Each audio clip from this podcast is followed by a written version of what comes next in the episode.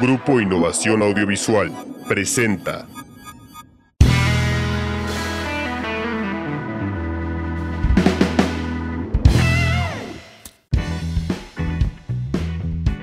Hola, ¿qué tal? Buenas tardes, noches, madrugadas, sea la hora o el lugar donde nos esté escuchando. Mi nombre es Tonji Jarquín, me acompaña Beto Valiente y esto es Área de Fumar. Beto, ¿cómo te encuentras este día? Tarde, noche, madrugada.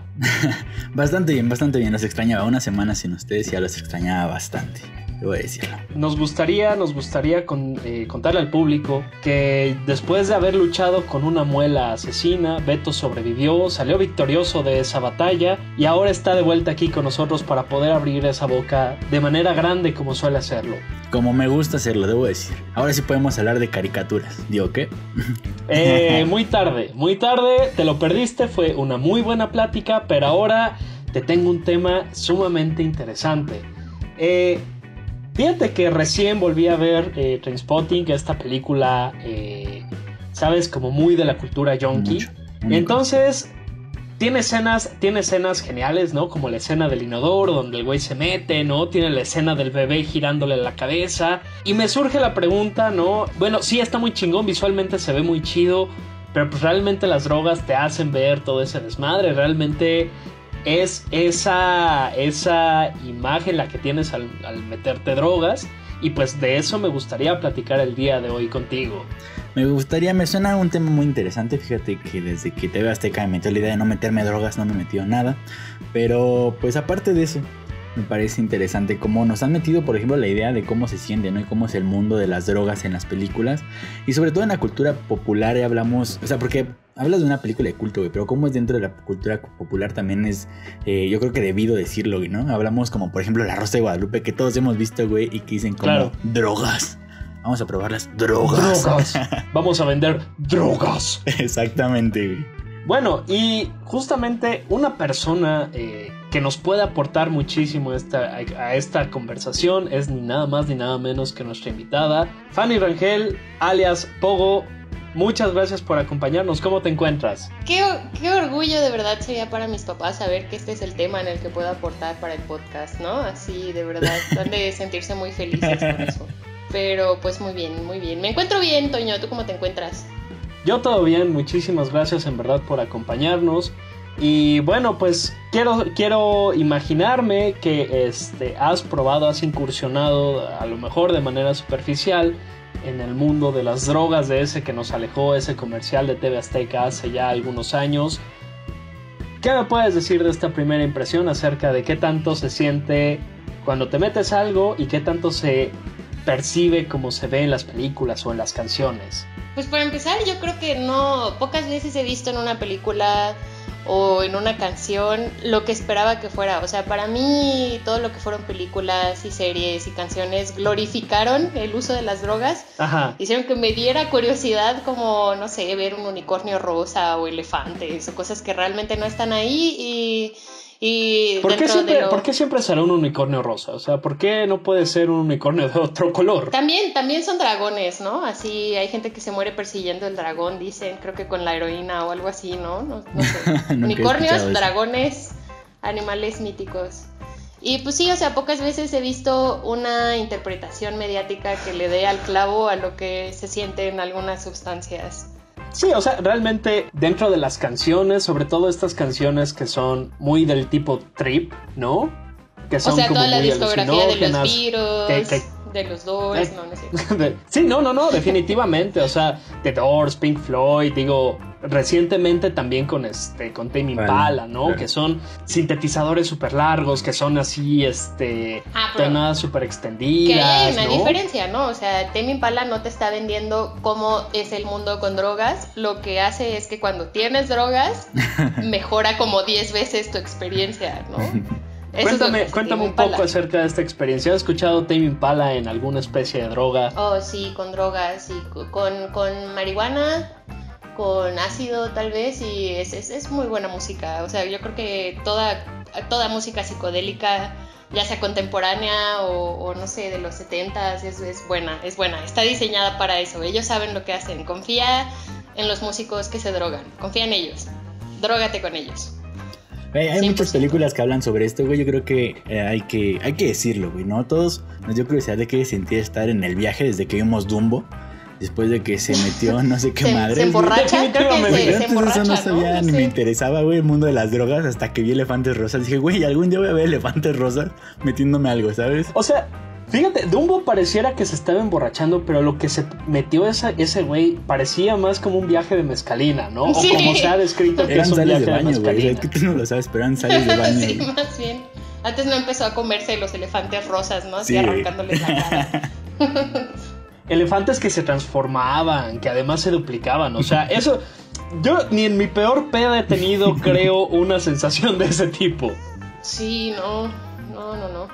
El alcohol no te hace alucinar así, güey, ¿no? O sea, te haces de otro tipo de pendejadas, pero no te hace alucinar así definitivamente. Pero en ese sentido, güey, me parece que es muy extraño cómo te pintan ese tipo de mundos. O sea, güey, yo no sé qué pensaban, por ejemplo, los animadores de Dumbo cuando dijeron como, ¿y si ponemos acá como un super tripsote, güey, para decir que está pedo, güey, que los niños no quieran empedarse, güey? Yo creo Pero que... les pones elefante rosa, o sea, les pones lo más maravilloso, así Exacto. que podrían imaginarse. Es, eh, mira, seguramente los animadores de Dumbo se metían algo. O sea, eso, eso me queda claro. Sí había una intención como de replicar lo que estaban viendo dentro de, este, de la caricatura. Y yo creo que ese también es un punto interesante que debemos de tocar. Eh, uno podía intuir que los productores, los artistas, los músicos, los directores buscan emu- emular la experiencia que tienen al meterse una droga dentro de la pantalla o dentro del medio que están, que están eligiendo, Sí, ¿no? definitivamente, sí, yo creo.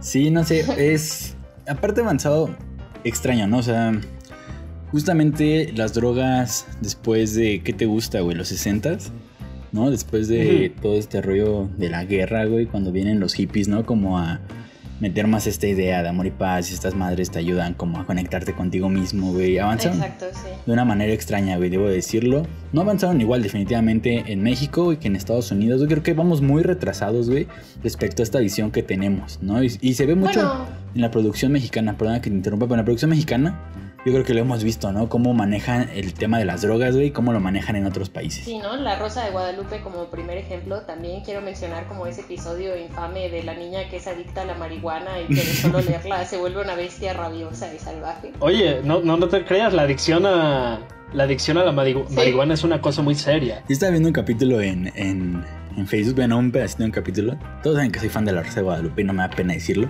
El chiste es que eh, era un güey como que la, la morra con la que quería se drogaba o una cosa así. Y pues el güey era como súper ñoño y no se drogaba. Y un día decide que quiere drogarse y llega corriendo al parque y le dice, quiero drogarme. Y yo como, wow. Quiero hacer drogas. Exactamente. güey. Bueno, fíjense, ahora que lo recuerdo, supongo que vieron eh, Breaking Bad.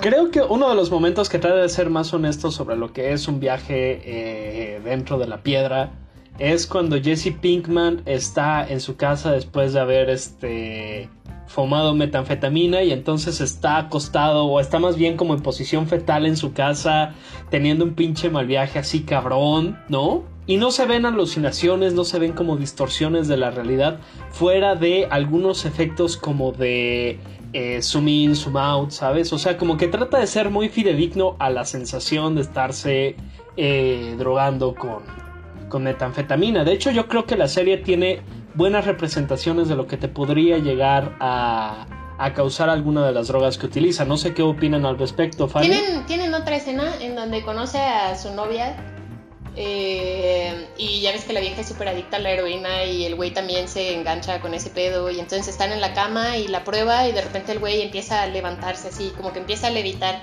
Que igual sabes Claro. que la heroína no tiene ninguna propiedad antigravitacional, ¿no? Pero, pero pues es una alegoría muy bonita al sentimiento que sabemos que tiene eh, como de relajación, ¿no? O de... Pues sí, ¿no? Es que es relajante. yo de creo, como- desprendimiento, ¿no? de desprendimiento, sí, sí, sí, sí, sí. Y creo que sobre todo eso es lo que intentan hacer casi todas las películas y todas las series, como hacer una alegoría a o como, no sé, o sea, una metáfora de, como que lo hacen un poquito más poético de las cosas que han escuchado, pero muy pocas veces le dan en el clavo. A mí una ¿Qué se les- representación Ajá, que ajá. me gusta mucho reciente es como, ¿vieron la película de Midsommar de Ari Aster? Ajá. No, pero cuéntanos, por favor. Es una, es una película muy bonita, deberían de verla, porque es como, o sea, es esta vieja que pasa por un momento súper culero, así se suicida, su, bueno, se ok, se suicida su hermana y mata a sus papás de paso. Spoilers. Suena muy bonito. Es, suena una, muy bonito. es como un cuento de hadas, porque al final encuentran una nueva familia y se desprende de una relación tóxica y todo de eso, por pero. medio, pero cuento de hadas. es- hay muchas muertes de por porque es Ari Aster, ¿no? Pero, pero en fin, eh, encuentra la felicidad y en la película como van a presenciar como un ritual de, de una comunidad en Europa, no sé en dónde. Y en fin, consumen hongos como porque es parte del ritual y todo el tiempo creo que les están dando en sus bebidas y así hongos. Y em, como que tiene un pedo psicodélico la película en donde como empiezan, como ya toda la película están intoxicados, tienen escenas en donde, por ejemplo, así como que la mano de la morra de repente se empieza como a fusionar con el pasto, o de repente como Ajá. que tiene una corona de flores, pero en su corona de flores tú, o sea, no estás viendo a través de sus ojos, pero pues todos están drogados ahí, entonces puedes ver cómo como que las flores crecen así, los centros de las, los colores se mueven y creo que eso es lo más como cercano que he visto a una representación actual de lo que es como una sustancia psicodélica como son los hongos o los cuadros, así, no sé.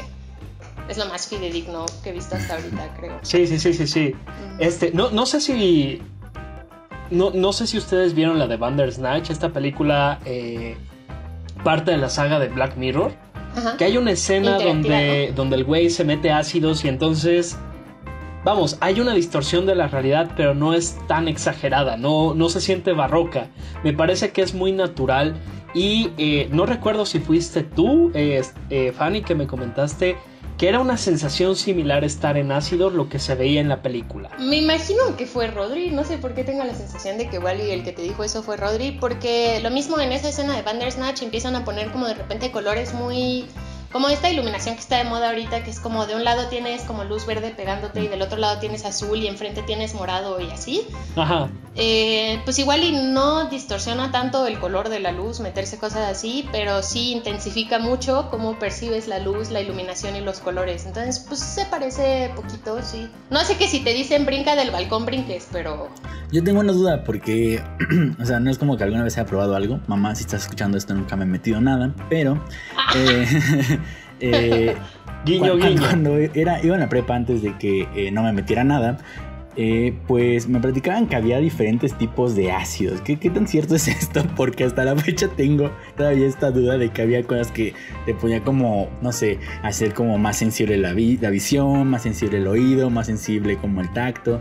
¿Esto es cierto o fue una mentira que me dijeron es, mis es amigos? completamente, es completamente cierto. De hecho dicen, por ejemplo, o sea, originalmente, pues lo que, eh, o sea, hablamos del LCD, ¿no? Y según los que se meten cuadros, están metiendo LCD y ácido y todo es lo mismo, pero dicen que en la calle también, y mira, yo también tengo mis incertidumbres al respecto, pero dicen que más bien lo que te dan, o sea, no es LCD puro, sino a veces puede ser LSA, que también es una sustancia, es como el pre, o sea, está el LSA que viene directo de una plantita de mm, sur de América y luego eso se sintetiza más y se hace LSD y lo que consumimos regularmente es LSA o otras sustancias que se parecen pero no son puramente LSD y está curioso.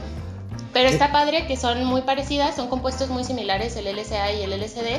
Y por ejemplo, creo que originalmente cuando estaban intentando sacar el LSD, este Hoffman, ¿no? Ajá.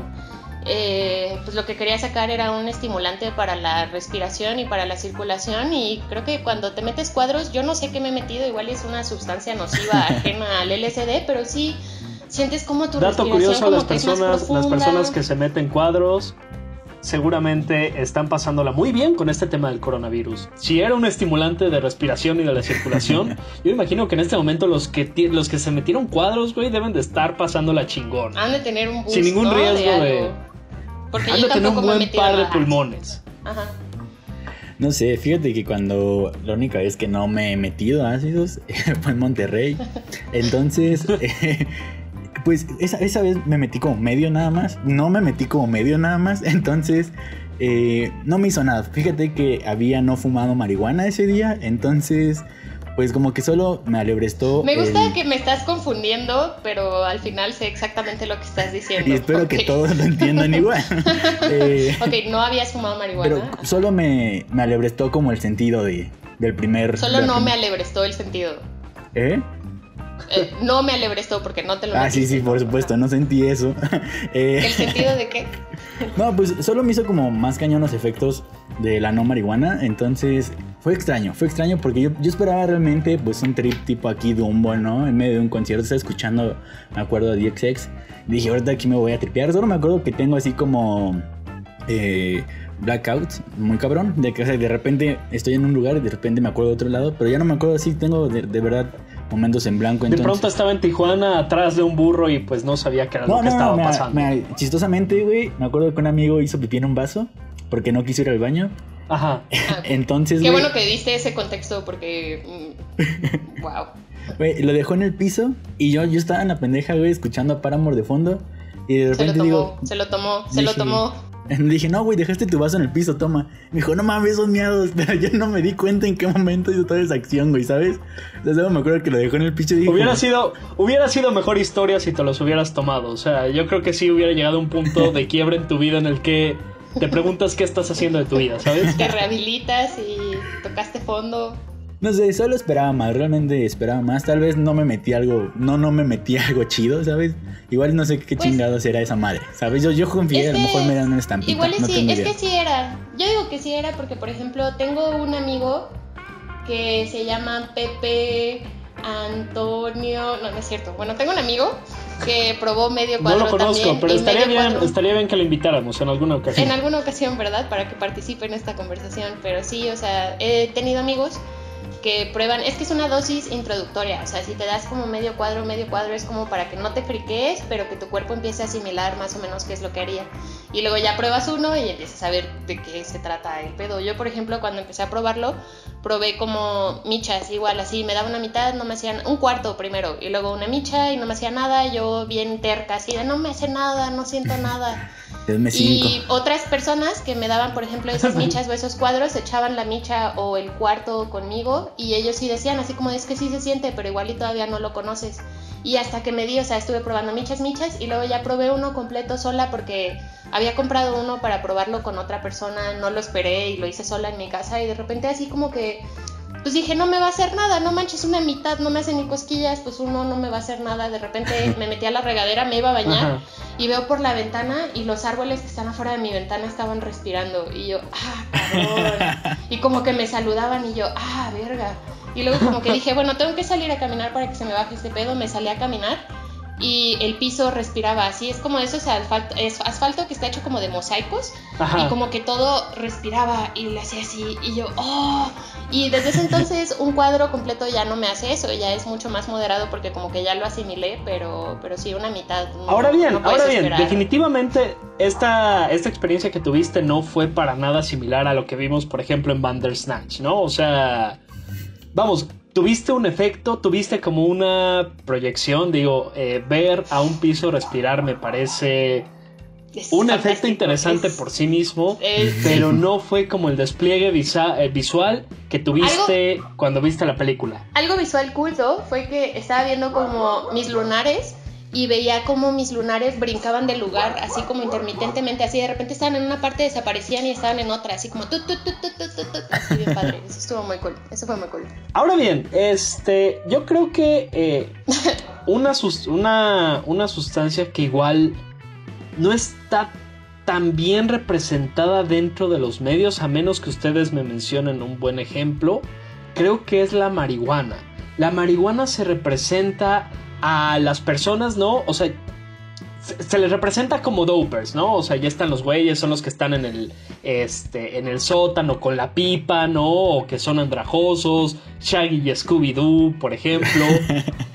Hay que decirlo. Pero un producto, un producto cultural que te demuestre como de manera o exagerada o, o fidedigna los efectos que te causa la mota, no tengo uno presente. No sé si ustedes tengan Piña Express, güey. Piña Express, güey. Me parece.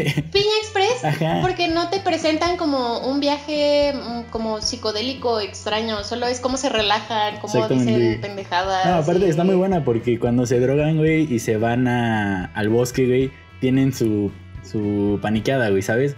Y siento que es como muy común dentro del viaje mota, güey. Entonces, que te pongas paranoico. Está súper ¿no? cagada, güey, porque creo que igual Ajá. no exagera tanto, güey. O sea, obviamente, ¿no? Es una película de risa, güey, pero siento que no exagera tanto, por lo menos en ese sentido de cómo te pones cuando andas ahí, güey. Justamente el, el- el Ujú. cine Doper creo que es muy interesante, Fanny. Eh, platicábamos en alguna ocasión acerca de pues estos, estos actores de, de películas de marihuana. Eh, ¿Cuáles son tus impresiones? ¿Qué me puedes decir? ¿Algún otro ejemplo que se te venga a la mente sobre esta representación? Pues no sé, es lo mismo. Es que, por ejemplo, si hablamos de ese nicho de, de, por ejemplo, o sea, lo que es Seth Rogen y James Franco y Sarah Silverman y así, normalmente cuando participan en cosas que involucran marihuana, como ellos son marihuanos racionales, no intentan glorificarlo, o sea, solo es lo que es, es la pálida, es la paranoia, es como, y todas las películas son El similares. Monchis. ¿Como el qué? El Monchis. El monchis, ajá, oh, sí, el monchis. ¿Qué es, qué es, eh, por ejemplo, ustedes cuando no han fumado marihuana, qué es lo más raro que han no comido no fumando marihuana? Ah, una conchita. Es que tiene. ¿Una es- conchita? Sí, es que me dio la pálida, igual tenía. Era muy joven, creo que era todavía menor de edad, no sé, tal vez esa historia no pueda contarla al aire, pero eh, me, Aló, Guardia Nacional. estaba muy paniquado y un amigo me dijo, ¿cómo toma esto? Y me y era una concha que acaba de comprar para su chocolate y pues ya me la terminé comiendo yo, pero me ayudó bastante. Sí, sí, alivia. Yo tengo una, tengo una historia muy interesante. Este. Estaba de intercambio eh, en Argentina, entonces fui con un amigo a hacer una tarea y entonces sacó esta hierba con las características propias de la no marihuana, ¿no? Ajá, Y claro. entonces, que se parece como al para- orégano, que es orégano, ¿no? que es como, que es orégano, ¿no? Y me dio a no fumar, ¿no? Entonces, eh, estuvimos no fumando, estuvimos platicando, escuchando música, etcétera. Y después llega la parte en la que empiezas a entrar al Monchis. Y recuerdo que fuimos como a las 12, 1 de la mañana a este puesto de chorizos argentinos.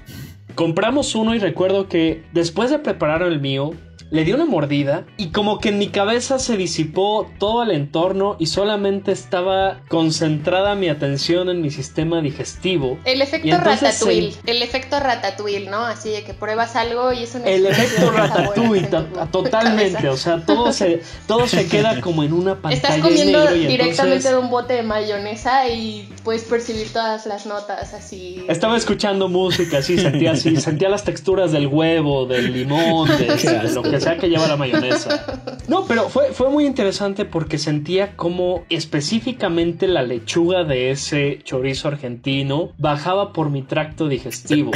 No sé, o sea, no sé si esto fue un proceso de imaginación que emprendió mi cabeza, no sé si realmente era la sustancia la que me estaba provocando eso, pero, ah, pero ahí estaba, o sea, tengo muy presente ese momento, ¿saben? Pues igual y solo lo enalteció, ¿no? Digo, comida bajando por tu tracto digestivo es algo que has estado experimentando desde que eras morro y aprendiste a ignorarlo, así como respirar. Entonces, pues igual y estando en un estado alterado, eres más consciente de lo que le está sucediendo a tu cuerpo y puedes sentir como por dónde vas y de, ah, cabrón. ¿No? ¿Por qué está pasando por ahí, no? Claro, sí. porque está pasando por ahí. A mí lo que me causa mucho enigma es como hay mezclas asquerosas de comida que puedes probar en monchis así y saben deliciosas. Así, por ejemplo, en Cunis, creo que se llama la pizzería, ¿no? Que está en Plaza Las Américas.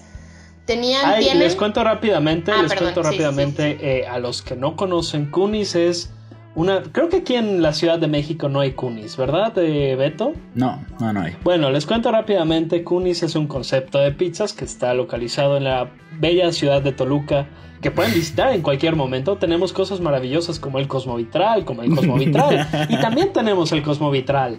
Eh, Claro que sí. y entonces La cabeza de, la cabeza, el Cosmovitral, la cabeza de Adolfo López Mateos y Cunis. Y Kunis, exactamente. Entonces Kunis es este restaurante de pizzas que tiene esta modalidad de buffet de pizzas, ¿no? Donde puedes llegas, pagas cierta cantidad y comes la pizza que quieras y tienen variedades de pizzas Y son muy diversas. unas cortezas bien bonitas, de verdad es pizza bien rica, así, no sé por qué en Metepec tenemos Domino's y Little Caesars y cosas así cuando existe Cunis, es muy rico. Espero que los patrocinen pronto. A bueno, ver qué tal. dado, dado esta explicación, cuéntanos acerca de esta, de Pues, esta experiencia que Kunis- tuviste en el Monchis. Que no si sigue abierto, ¿eh? Con todo esto de la pandemia ahora estoy preocupada porque no sé si todavía está Kunis sano y salvo en su lugar, pero bueno, luego lo voy a ir a checar. Pero tienen una pizza deliciosa que es como de postre, o sea, ya terminaste de embutirte pizzas de saladas y tienen una pizza que es de chocolate blanco y es como chiquita y así, uh, con queso, chocolate blanco y queso. Mm, no suena rico, pero es Sí, delicioso, no. sobre todo si vas pacheco, así, mmm, delicioso. Y entonces ya agarré la pizza y yo no sé por qué pensé que era pizza normal, la embadurné de ketchup porque eso hago con mi pizza porque soy asquerosa y la mordí, uff, uff, uff. Chocolate, queso, ketchup, todo era delicioso, de verdad, gourmet, gourmet, gourmet. ¿Sabes? Si esto fuera un meme, ubican el meme de las dos manos estrechándose, las dos manos musculosas estrechándose. Sí. Yo pondría, yo pondría de un lado antojos de embarazadas, del otro lado pondría monchis y en el punto común pondría gustos extraños. Sí, definitivamente, Sí, sí, sí, 100%. Pero bueno, o sea, eh, fuera de esto, no sé, o sea, siento que hay muchas representaciones. Digo, finalmente hay eh, drogas que son sumamente visuales, que son como, o sea, te alteran más la visión de la realidad. Y yo creo que para traducirlas incluso dentro de, de la música es muchísimo más sencillo que los efectos que te puede causar la marihuana. Ajá. ¿En qué, ¿En qué sentido crees que, o sea, estás diciendo que la música es más fiel representando los efectos de la marihuana? ¿Es lo que dices? No, no, no, lo que digo es, o sea, este, las, las películas, la música incluso, pueden ser más fáciles como canal para representar los efectos de drogas más este, alucinógenas que los efectos de la marihuana. Hay música, hay música que dentro de los efectos de la misma la percibes, la disfrutas como de una manera especial, pero en sí como una representación auditiva visual de lo que te cause la mota no localizo tan fácilmente. Ustedes me, me comentan este Piña Express. eh, pero fuera de eso, no sé. Siento que lo- lo- los ejemplos son como más, más limitados. Son más limitados, sí, sobre todo porque los efectos no son tan como en tu cara, ¿sabes? Así de la marihuana, es más, a menos de que sea como los primeros viajes, yo creo que de mota sí son como de que crees que estás, como que eres más sensible a lo que estás viendo, se te se te distorsiona la percepción del tiempo y del espacio. Estás caminando una cuadra y sientes que has estado caminando tres horas, ¿no? Las primeras veces y luego ya después no es así. Entonces no sabría, yo creo que la música igual mm, no sé qué pueda representar un viaje de mota, pero sí que lo puede acompañar muy bien, por ejemplo, ¿no? Zoe. León Larregui es la Zoe. nota andando. Uf, uf, sí, sí, sí. León Larregui es un trip. Eh, no, León Larregui es la Fíjate que yo a mí me gusta mucho How I Met Your Mother y justamente también hacen una alegoría cuando fuman mota, que dicen que comen sándwiches. Pero cuando tienen sus Ajá. viajes se me hace muy cagado, güey, porque pues tampoco salen como de que sean un super tripsote, güey, solo que están como muy relajados y dicen pendejadas. Si han visto How I Met Your Mother, se acordarán de esta escena donde Marshall está como súper drogado y se voltea y le dice a Lily, Lily no tiene idea de que esté drogado. Y le hace Lily, ¿qué? ¿Sabes? Y Sí siento recuerdo, que sí eh, recuerdo, Pues el sí. que te da la mota, güey, ¿no? Como pendejear en su máximo esplendor, güey. Definitivamente, o sea, este, mis viajes en no mota, bueno, ni siquiera son viajes, ¿no? O sea, como mis eh, relajaciones en, en no mota son sumamente la desconexión no completa de la mente, pero sí a tal grado que te, que te permite verte como una persona tercera, ¿sabes? Este, recuerdo mucho, recuerdo mucho, Fanny conoce esta historia, una vez que estaba... eh, probando esta nomota con, con, con unos amigos que se acercó la familiar de una de, de una de ellas y entonces nos estaba recriminando, nos estaba haciendo preguntas y entonces yo percibía en ese momento como si estuviera en una obra de teatro, como que lo que estaba aconteciendo lo veía aparte, fuera de ser yo partícipe de esa escena que estaba, que estaba ocurriendo. No sé si recuerdas esta, esta historia, Fanny. A ver, no, no, no, no me viene nada a la cabeza, pero es que tú ya sabes que estoy viejita, sobre todo con el uso de drogas, pues te afecta la memoria, Toño. Tienes que entenderme, estoy vieja y mi cerebro no funciona igual. Bueno, sí, eh, de todas formas, ¿cómo te sientes al respecto de esta idea que planteo? O sea, que es una especie de desconexión eh, no completa que te permite verlo como desde una terceridad. Sí, sí, creo que sí estaría de acuerdo. También me pasa luego, es muy tonto. Por ejemplo, ahorita lo relaciono con. Ya no fumo tanto, la verdad, ya no tengo tanta carrera, le doy tres jales a un porro y ya me siento bien mal, ¿no? Empiezo a palidearme. Entonces, pues así como que de todas formas tengo mi guardadito ahí y ahorita Rodri me empezó a inducir mucho a un juego que se llama Apex y entonces de repente me pongo a jugar ahí en el Xbox y un día dije, bueno, pues igual y lo mezclo y entonces me puse, de repente me pongo así como que a darle jalecitos a mi no mota y me pongo a jugar y, y como que se me olvida así como que estoy viendo el juego transcurrir y, y, se me olvida que yo tengo que ser partícipe en disparar y atacar también por mi equipo y solo estoy como, ay, qué padre. O me quedo viendo armas. Está así chingona como, esta "Ay, película, está padre". ¿no? ¿Mande? Está chingona esta película, ¿no? Tú jugando mientras dices, ah, Ajá, mira, esta sí, película sí, está así muy de buena. wow. Oye, qué buenos efectos, hasta parece videojuego, no sé, algo así. Eh, pues fíjate que tiene mucho que no la hago, güey. O sea, de- realmente ya dejé mi, mi veto preparatoriano que se metía cosas en el pasado. Pero, o sea, justamente creo que la última vez que, que lo hice fue en Monterrey, güey. Tiene dos años, tiene un chingo. No mal me acuerdo. Ajá. Pero Pero bueno, o sea, sí recuerdas las experiencias. Sí, o sea, ¿no? por ejemplo, O me, acuerdo, me acuerdo justamente de esa vez que estaba viendo Interpol, güey. Y estaba escuchando, me acuerdo que estaba la de. ¿Qué canción era, güey? No Chemistry. No Chemistry. Entonces estaba Ajá. tocando, güey. Y yo me acuerdo que yo me veía así como con mi mejor amigo. Bueno, en ese entonces mi mejor amigo. No te enojes, Fer. eh, de este lado, güey. Y, y pinta de y estaba escuchándola, güey. Y yo estaba así como. en Saludos, otro pedo, saludos güey, ¿no? al mejor amigo de, de Beto, por cierto. Que no es Hace, Fer. Hace unos años, hace unos años. no, pero sí, eh, siento que sí, sí es una muy buena manifestación de, de eso. Pero fíjate, mira, voy a platicarte, estaba leyendo una tesis y quiero agradecer a la escritora de esta tesis, se llama Elsa Ortiz Calderón, muchas gracias, eh, de la Universidad de Valladolid. Saludos. Estaba, eh, es una, una tesis justamente que habla sobre las drogas en el cine, güey, por lo menos en el cine. Entonces, eh, decía que desde 1921 ya se Ajá. manifestaba este tipo, por lo menos la marihuana, güey, en, dentro del ámbito cinematográfico, pero siempre lo manifestaban de una mala manera, güey, ¿no? Como que era algo malo. Ujú. Y también me, me gustaría hablar de cómo ha evolucionado, por lo menos, esta visión que tienen de las drogas, porque podríamos hablar, no vamos a hablar más allá de la marihuana, pero ¿qué pasa como, con cosas como la heroína? No sé si les ha tocado ver, o sea, han tenido el gusto de ver películas como Cristina F. o Candy, que son las que me vienen a la mente. Yo me acuerdo que cuando las vi tenía una impresión muy fuerte de lo que te hace la heroína. Hasta el día de hoy no sé qué te hace la heroína, güey, no tengo ni idea. Pero yo no quiero saberlo, realmente no Eh, quiero saberlo. Beto, no sé si nos pero- pudieras contar un poco de qué van estas películas que mencionas.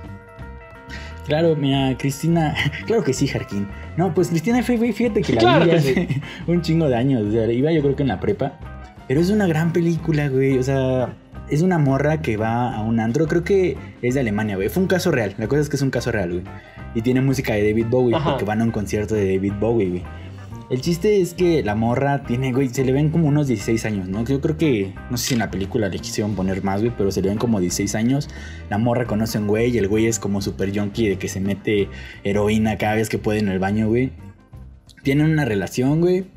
Avanzan, la morra se vuelve igual súper drogadicta, güey, y empieza a tener como experiencias bien raras de que ya llega, ya no llega a su casa, güey, ya vive con el güey, se prostituye, güey, para conseguir, eh, pues, su droga.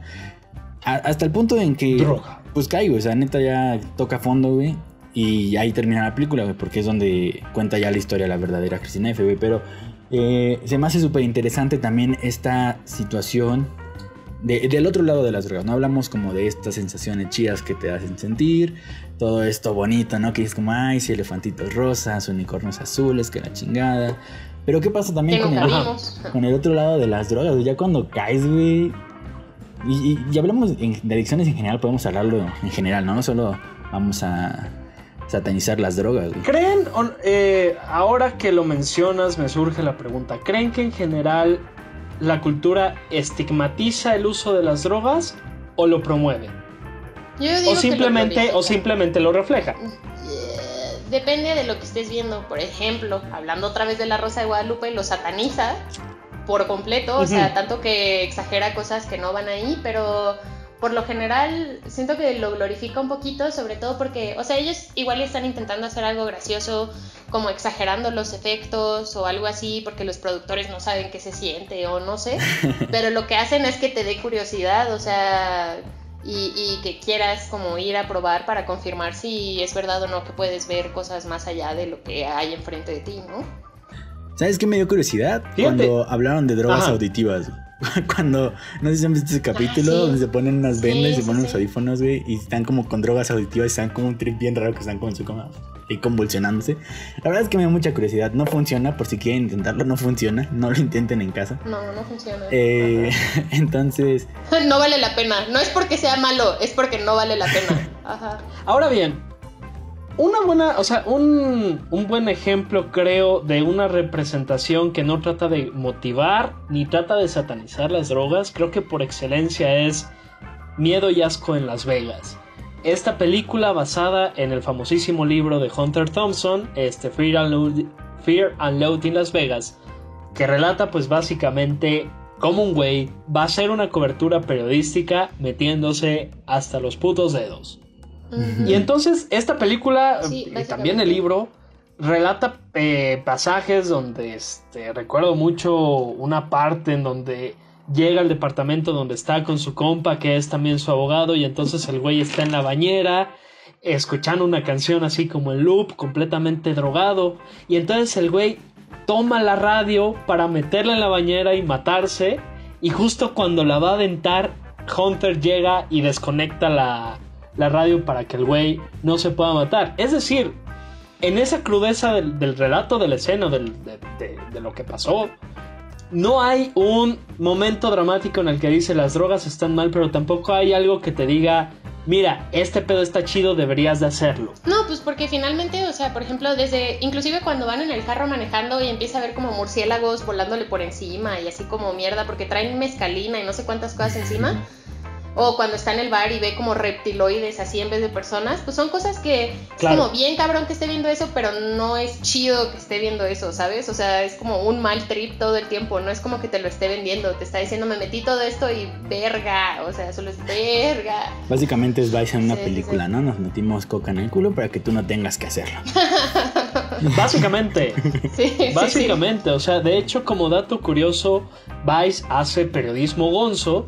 Eh, el periodismo gonzo es un género que, que inicia precis- precisamente Hunter Thompson.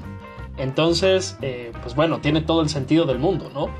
En general podríamos decir entonces, eh, las películas, la música, los libros, en general la literatura, este, incluso la pintura, ¿creen que sí engancha a las personas en las drogas? O sea, en, cuando digo enganchar no me refiero a consumir así como ocasionalmente, a que forme parte de, tus hábitos de diversión, sino que realmente te llevan a meterte así en un mundo train spotting, este chingón, cabrón, muerte, este degenere, perdición a la verga. ¿Qué opinan? No creo, no creo que los medios te puedan llevar a ese degenere personalmente, pero sí creo que ah, que si no tienes criterio y estás consumiendo esas cosas, probablemente, o sea, pues te lleves a ti mismo a la verga en tu exploración de drogas, ¿no? Lo importante es tener criterio, es lo que yo digo. Y papás que, que hablen contigo y te quieran y te abracen de vez en cuando. Eh, me parece que, que es interesante. Tenemos que analizar cómo llegamos todos a este mundo de las no drogas, ¿no? ¿Cuál fue nuestro primer eh, acercamiento a este y por qué seguimos por eso? ¿Por qué no decidimos seguir en, en ese camino? Me parece, eh, no sé, o sea, tanto todo el tipo de drogas que hay, güey, y el tipo de personas que las consumen, güey. Hablamos que una persona que se, se mete en mota, güey, es rarísimo que llegue a meterse otras cosas que son mucho más caras, ¿sabes? Porque Ajá. probablemente no le alcanza para meterse cosas pues que ya tienen un valor mucho más alto. Eh, en ese sentido, cuando me preguntas eh, una película me podría hacer meterme cosas, probablemente no, ¿sabes? Porque mi nivel, o sea, por ejemplo, yo he visto que la coca es súper carísima, güey, ¿no? Y no me llama la atención, pero digo, como, ¿por qué voy a gastar tanto en meterme una pinche línea de coca, una cosa así, güey? Y yo creo que ya cuando la gente empieza a experimentar como con otro tipo de madres para ver qué se siente, no tengo idea, pero eh, no sé, güey, yo creo que no. Yo creo que o sea, es, es, hablar de una influencia directa, la cual yo creo que no existe dentro de los medios. Yo creo que son muchos factores los que influyen para que te vuelvas parte de ese mundo. Sí, definitivamente. Por ejemplo, o sea, igual y los cuadros y la mota los representan graciosos o coquetos y te da curiosidad, pero pues nunca vas a, o sea, bueno, sí, pero una persona como yo Ah, no sí, va a comprarse piedra a la calle porque lo vio alguna vez en alguna parte, porque un amigo la probó, o sea, jamás he probado piedra, nunca me he moneado. Inclusive, por ejemplo, este pedo de secundaria, prepa, en donde a veces, no sé si sus compañeros lo hicieron, pero los míos sí. Inclusive, inclusive este show, así como, no sé si sus compañeros lo hicieron, pero algunos de los míos lo hacían, o sea, que con tal de sentir algo y algo que fuera legal, que fuera fácil, de fácil acceso, este pedo que usan como para limpiar el teclado, el aire comprimido, aire comprimido, El o aire sea, comprimido. Y, y te dicen Sí. como leyendas urbanas de esta morra, así en los correos que pasaban antes por el mail, así de esta morra se murió con la lata en la boca porque se le congeló el cerebro o un pedo así. Jamás me dieron ganas de probar aire comprimido, pero ahí tienes a mis amigos desmayándose en el estacionamiento porque qué gracioso, ¿no? No sé, falta criterio, es lo que digo. Fíjate que es muy chistoso porque a mí yo tenía un amigo con el que yo patinaba y pues evidentemente las drogas están muy relacionadas con los skates. No sé por qué, Ajá, pero... eh, entonces ese güey pues fumaba mota, ¿no? Y un día me dijo, vamos a una fiesta. y Yo le dije, va, pero o sea, neta el güey era un güey de familia, ¿no? O sea, se vestía bien, tenía pues más o menos varo. Eh, era mamonzón el vato y era güerillo, ¿no? Por si, para poner así como las cereza en el pastel. El chiste es que fuimos a una fiesta y no había mota. O sea, el güey no pudo conseguir mota, solo vendían monas. A mí me sorprendió muchísimo ver ese güey metiéndose monas, güey. Me, me llega, me lleva a pensar, güey, que las adicciones vuelven a la gente muy extrañas, güey. ¿Sabes? Sí, Yo sí, nunca sí. había pensado ver a mi amigo metiéndose monas, güey, ¿sabes? Fue como, bro, ya estás, ¿qué pedo? Con tal de sentir algo, ¿no? Que está bien raro. Ajá, exactamente. Sí. Es como cuando vas a una peda y entonces no encuentras este tequila de buena calidad y terminas metiéndote rancho escondido. Ah, el rancho escondido. o la viuda de Romero, ¿no? ¿Cómo se llama? Sí, ¿no? O la viuda de Romero. Ay, viuda. Ay, señora. Cálmese. Bueno, yo... No, sí, definitivamente. Y justo, justo eh, quiero mencionar un estudio hecho en Estados Unidos. Se los vamos a compartir en, en nuestras redes sociales. Siempre decimos eso. Eh, siempre hacemos eso. Eh, en el cual decía que lo que mostraba es que cuando llegan este, soldados estadounidenses después de la guerra y empiezan a ser tratados en Estados Unidos, pues obviamente muchos de esos tratamientos involucraban uso de, este, de morfina, ¿no? O sea, pues para que aguantaran el pinche dolor. Ajá. ¿Qué pasa? Que pues es un tipo de tratamiento que te puede generar adicción. Y lo que demostraba. eh, vamos, porque finalmente es un. Un opioide, eh, ¿no? es- Ajá. exactamente, ¿no? Ajá. Y lo que demostraba el estudio es que las personas que. O sea, los soldados que llegaban y no tenían familia que los soportara o que no. o- o que los- les echara la mano, era más fácil que se engancharan que aquellos que tenían un círculo de personas que los estaban procurando y que se preocupaban por ellos. Entonces, claramente yo creo que ningún es, es una falacia que cualquier producto cultural te va a orillar a hacer algo. Sí te puede despertar la curiosidad. Digo, a mí personalmente sí me ha despertado la curiosidad.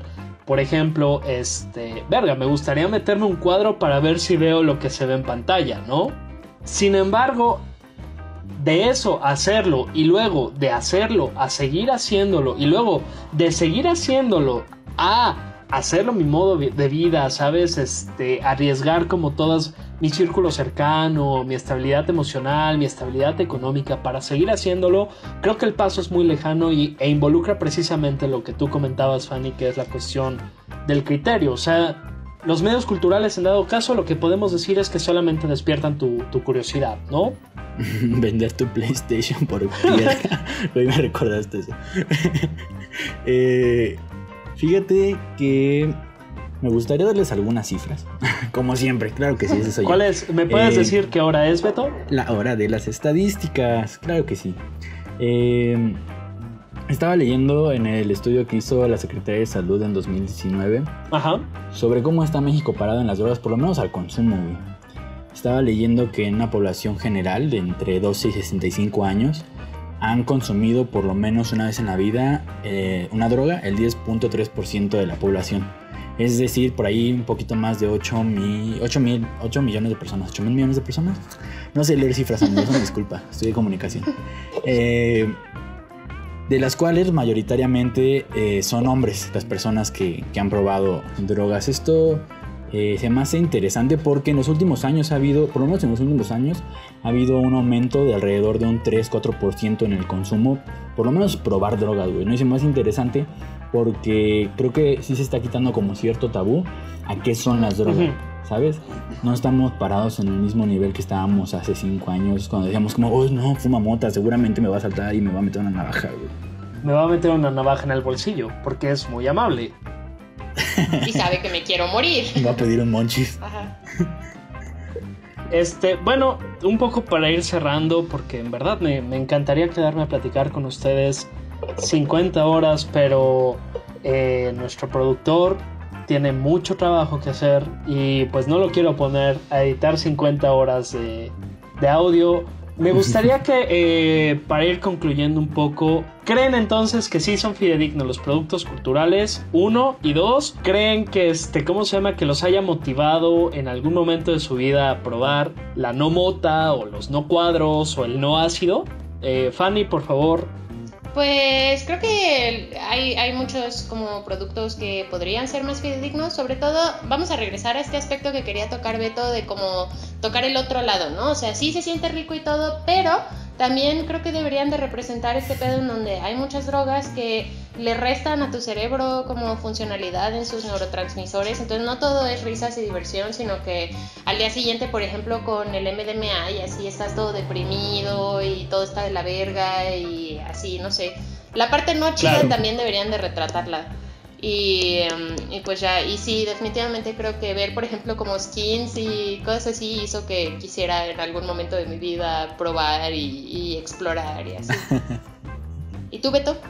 Yo pienso que no son una influencia, por lo menos en mi vida no lo han sido, ¿sabes? Yo creo que me influyeron mucho más mis amigos eh, al hecho de, de, consumirlas en algún, digo, no consumirlas en algún momento. Eh, más que los programas. O sea, me gustaba ver skins, claro que sí, pero yo soy una persona más romántica, ¿saben? Yo, yo prefería el amor que tenía eh, esta casa. Eres un cursi, Beto, eres un cursi. ¿no? Es otro tipo de droga. Un día hablaremos de la droga del amor. Eh, no lo sé. También me estaría interesante ver cuántos tipos de drogas ya hay hoy en el, en el día, ¿sabes? O sea, creo que mencionamos como las más comunes, pero güey, básicamente te puedes drogar con cualquier cosa que tengas bueno, a la ¿te acuerdas hace, hace un par de años que estaba este pedo del crocodile, ¿no? Que es este Ay, sí, una pinche droga que solamente te puedes meter cinco veces en tu vida antes de que te mate y la carne se te cae, o sea... Sí, Una, una vil locura. Este, bueno, y ahora pues también me gustaría preguntarle a todos nuestros podcast escuchas, si se han metido alguna vez drogas, cuáles han sido sus experiencias, creen que las películas, creen que la música reflejen eso que han vivido eh, cuando lo han hecho. Y si no lo han hecho, no los invitamos a que lo hagan. Por favor, aléjense de las drogas, son peligrosas. Pero si lo van a hacer, cuando lo hagan, Cuéntenos a través de, las redes, de nuestras redes sociales sus experiencias, no, por favor. No háganlo con personas de confianza, no háganlo en un entorno seguro, no. Cuéntenos en nuestras redes sociales. Grábense para nosotros. Su primer trip, por favor. Hay TikTok, úsenlo. Eh, yo, me gusta, me gusta despedirme ya justamente con este tema. Tres películas, cada quien que hayan visto de drogas y que recomienden ampliamente verlas. Ampliamente Midsommar. Yo repito, véanla, está bonita. Y luego, pues hay escenas escondidas por ahí que pueden ver en YouTube que se mimetizan en los árboles y cosas que no detectas a primera vista, que detectas en la segunda. Es muy buena peli. ¿Tú, Beto? Otras, otras a ver, ¿qué más podría ser? Eh, a ver, le pienso a una y mientras vayan diciendo ustedes sus, favoritas. Yo creo, yo les tendría que recomendar este Requiem por un sueño. Eh, también tendría que ser eh, Miedo y Asco en Las Vegas. Y pues Dumbo también, o sea, si no han visto Dumbo a estas alturas de su vida, pues véanla. ¿Es una película de drogas? ¿Quién sabe? Puede serlo probablemente. Alicia en el País de las Maravillas, güey, se meten hongos ahí, no sé qué tanta madre también. Ali, ¿no? Por ahí Alicia en el País de las Maravillas creo que es un buen gancho para los niños, ¿sabes? Como este es el pedo alucinógeno, ¿no? O sea, nosotros les vamos a dar un guiño de lo que es el pedo alucinógeno. Igual. Sí, a mí me gusta mucho Ajá, no, la película de Candy. Es una de las primeras películas, o por lo menos una de las películas que más me quedó de Ledger antes de que se muriera. Y habla sobre el amor y la heroína, ¿no? Y cómo... No mames, está bien cabrona porque me... hay una escena bien chida donde se, están, se van a un pinche campo a darse su de- desintoxicada. No mames, se ponen bien locos. O sea, neta creo que esa sí te da como la, la sensación de lo que es desintoxicarte de, de la heroína. Ujú. Me gusta mucho porque se muere, spoiler. Yo igual, o sea, es una película como medio básica para los intensos. Este, voy a sonar bien wannabe intensa, pero la película de Into the Void es muy buena. Es como un tipo que spoiler alert, porque soy horrible para contar películas. Se muere probando DMT y como el DMT se supone que es una sustancia que segrega tu cuerpo naturalmente cuando te mueres, se vuelve un trip bien raro que él vive en tercera persona flotando sobre sus seres queridos y conocidos. Es un rollo, está bien bonita la película, es de Gaspar Noé. Es como, es como una historia de Navidad, ¿sabes? Pero con drogas. Ajá, y muy triste, así. Pero Ajá, con si se quieren deprimir viendo algo Pero intenso con colores bien padres, es una buena película también. Perfecto, pues eh, solo me queda invitarlos a que nos sigan a través de nuestras redes sociales. Nos encuentran en Twitter y en Facebook como Área de Fumar. Eh, y Fanny, por favor, dinos dónde podemos ver tu trabajo como tatuadora, dónde podemos encontrarte. Pues ahorita estoy floreciendo, todavía no pueden encontrar mucho trabajo en mi perfil, pero pueden buscarlo como Caramba Estefanía y pues a ver qué les late. Si están en el área de Toluca y se quieren armar algo, por ahí me mandan un mensajito o no sé. Si quieren armar buenos monchis Si quieren. Si quieren armar unos monchis, unos, unos, unos gallos.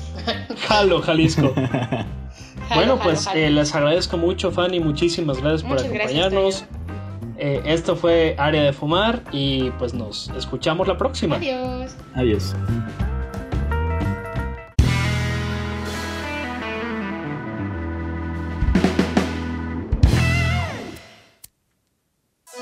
Grupo Innovación Audiovisual presentó